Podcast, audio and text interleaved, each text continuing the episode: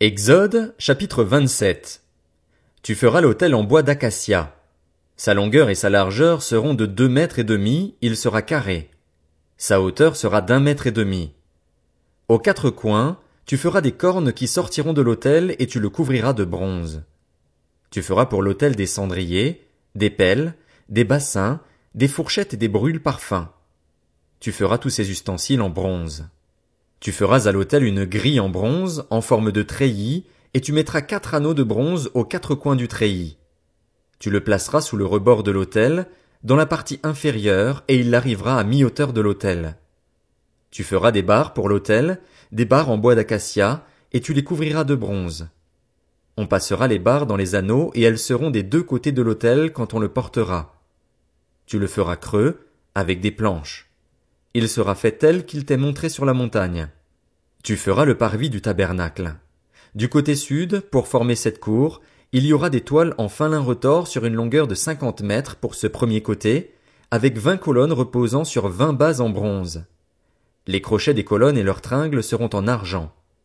Du côté nord, il y aura également des toiles avec une longueur de cinquante mètres, avec vingt colonnes et leurs vingt bases en bronze.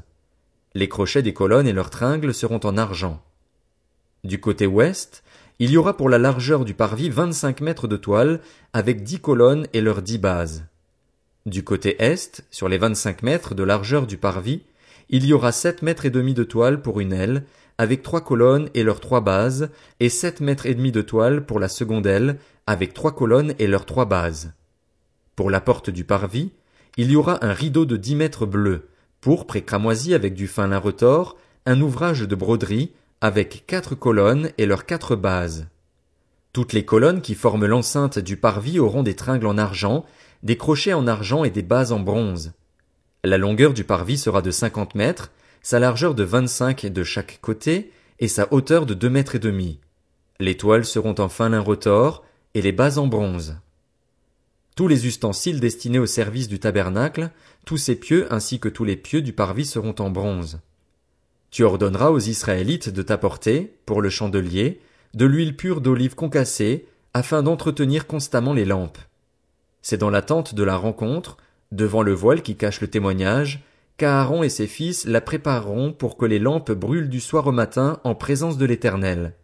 C'est une prescription perpétuelle pour les Israélites au fil des générations.